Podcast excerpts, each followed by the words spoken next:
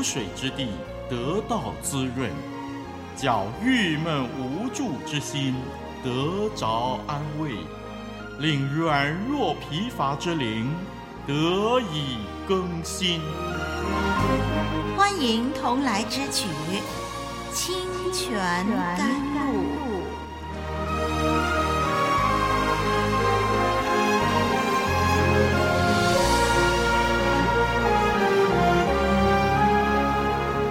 众朋友您好，我是丽文，在主里问候您。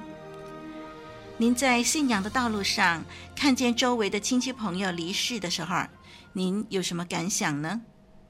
死亡似乎是一件令人沮丧、绝望的事，但是对于一个信靠神的人，即使有死亡，却依然断绝不了神的赐福。是的。没有任何事物可以使我们与神的爱隔绝，包括死亡。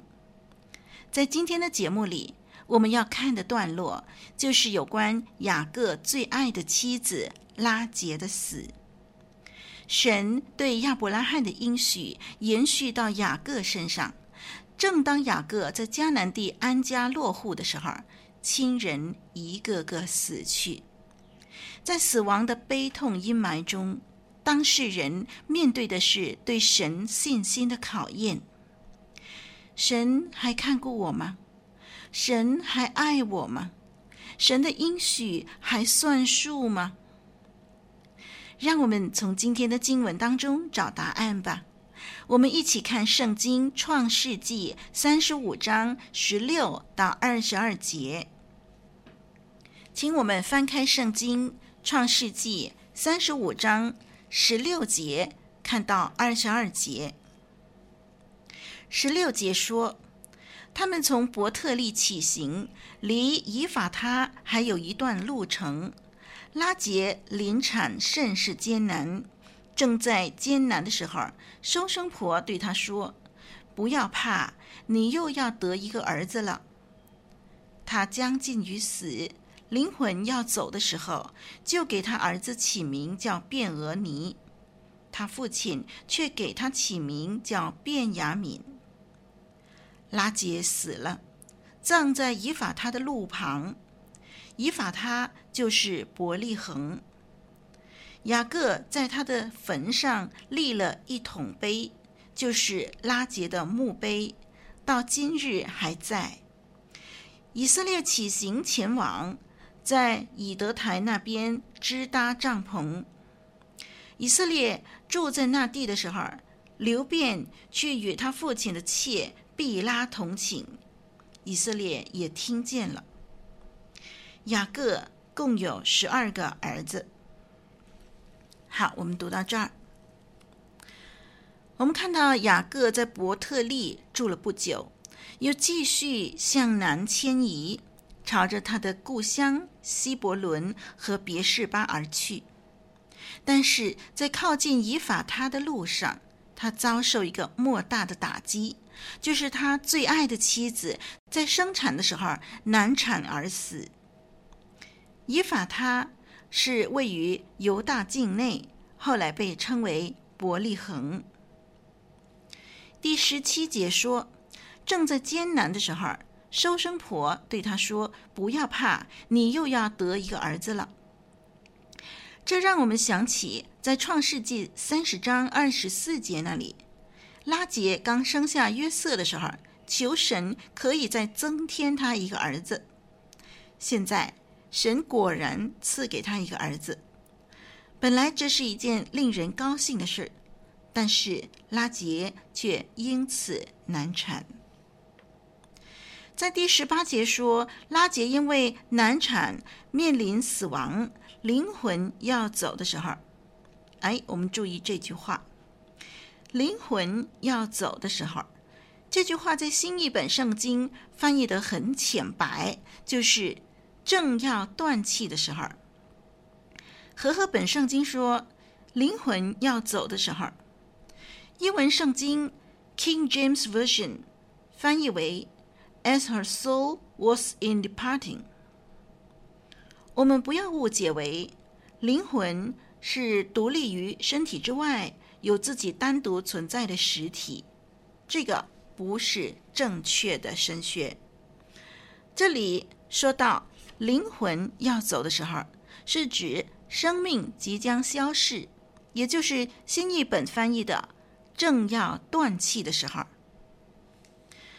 我们看到第十八节，拉杰去世之前，就替刚出生的儿子起名叫卞俄尼，意思是我伤痛的儿子，因为呢。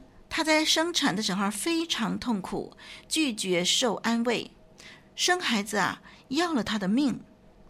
他的哭泣也预先提示了将来从雅各产生的以色列这个国家呢，在开展一个新时代的时候，会面对许多的苦难。有关于拉结生产的时候的痛苦、哭泣。甚至为出生婴孩起名为“我伤痛的儿子”卞俄尼这件事情所包含的预表性呢，在耶利米书三十一章十五节到十七节，以及马太福音二章十七节到十八节都有提到。因此，虽然对当事人来说呢，这只是一个普通的这个难产，那么非常痛苦。但是这个在属灵的意义上是有它的预表性的。虽然拉杰给孩子取名卞俄尼，但是雅各呢却给孩子改名为卞雅敏，意思是我右手之子。嗯，也可能是在南部生的儿子。便雅悯的意思，可以是我右手之子，也可以是在南部生的儿子。因为雅各其他儿子呢，都在北部巴旦亚兰出生。有一系列用来鉴定方位的希伯来名词呢，是以面向东方为准的，所以南面就刚好是在右边了。所以我右手之子也对，我南部生的儿子也对。那如果是右边呢？右边在希伯来文化里头呢，带有尊荣、技巧、智慧等等的意思。右手是一个崇高的位置，在雅各心目中呢，便雅悯呢要享有这个崇高的位置，从。卞俄尼，我伤痛的儿子，这个字改到便雅悯，我右手之子。雅各的改名行动呢，是一个很美的信心的举动，显示出在面对拉结难产而死，过去还有老仆人底波拉的死，在亲人相继离去的这种呃幽暗的经历当中。雅各呢，有他积极的一面，他不以一个负面的含义给孩子起名，而是以一个正面的、积极的含义来称他的儿子。这个跟拉杰受苦的时候取了一个负面的、哀伤的名字相比呢，雅各取的名字啊，就可能含有离开拉班得到自由的意思了。以及可能含有平安回到伯特利的神迦南南方之地，完成以色列支派这样的一个意思了。那么这个名字呢，对日后的以色列人呢，有一个提醒，就是当他们在这片土地，就是迦南地定居下来以后，后裔的应许仍然得以继续。我们看见雅各。从巴旦亚来回到迦南地，神还赐他多一个儿子，所以这个含义呢，就是提醒以色列人，他们在这片土地定居下来以后呢，神的应许，呃，有关于后裔的应许，仍然是继续下去的。无论如何，便雅悯的出生是拉杰祈求神再添一个儿子而获得的回应。就完成了支派的数目。在伯特利，因着便雅悯的出生，雅各的家庭成员算是已经完整了。但是拉杰在呃这个生产当中呢去世了，这个事实不禁让人联想到，在创世纪三十一章三十二节，雅各跟拉班对峙的时候，雅各坚持自己没有偷取神像，还宣告说，如果从谁的身上搜出神像，就不容谁存活。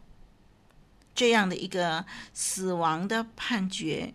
如今似乎是应验在拉结的身上，因为神像实在是拉结偷了。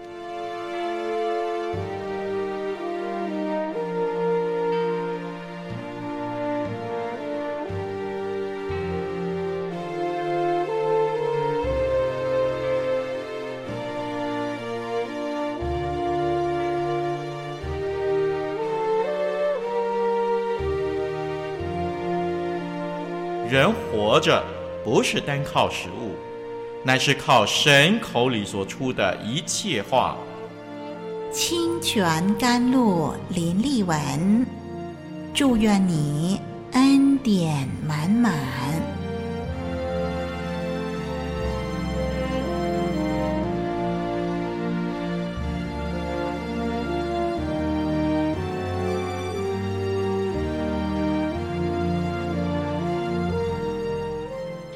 各没有将拉杰的尸首安葬在麦比拉洞，只是把他安葬在他当时所在的地方，也就是以法他的路旁。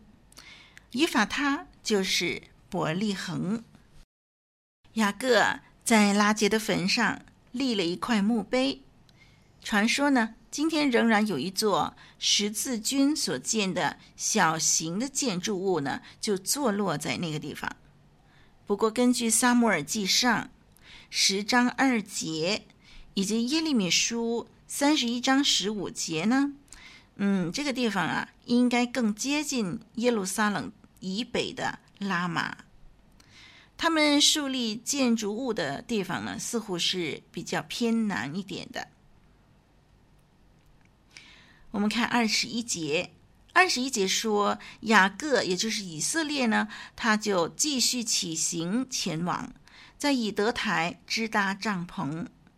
以德台的意思就是牧羊台，这是一个守望台，为了要防备贼来偷羊或者是其他的牲畜而建的守望台。那么雅各呢，就在这个地方支搭帐篷。二十二节记载雅各的长子流便乱伦的罪，他和父亲的妾毕拉行淫。圣经在这里记载这件事情是有它的重要性的。也许流便要运用他长子的权利，想要取代父亲成为族长。他仿效异教习俗，将父亲的妾接收过来。好比日后大卫的儿子押沙龙那样，流便这样的做法是傲慢的，要继承父亲也为时过早啊。雅各呢，他就牢记这笔账，日后在雅各临终遗言里头明说，流便从此失去了他长子的名分。听众朋友，让我们留意。雅各一家在以德台支搭帐篷居住下来，但是经文没有提到雅各在以德台建祭坛，这似乎暗示了在敬拜的事情上，他们又松懈了。而流便就在这个地方以德台犯了乱伦的罪，流便玷污了拉结的使女毕拉，就确定。即使拉杰死了，毕拉也不能取代利亚为父亲的正室。由于流便的罪，他连同西缅和利未都丧失了领导权。日后利亚的第四个儿子犹大将得到这个权利。节目一开始，我们提出几个问题。当死亡笼罩着我们的生活的时候，神是不是仍然纪念我们呢？仍然与我们同在吗？神的应许还算数吗？答案是肯定的。人生虽然有生离死别，但是无法阻隔神的爱。我是丽文，我们学习到这儿，再会。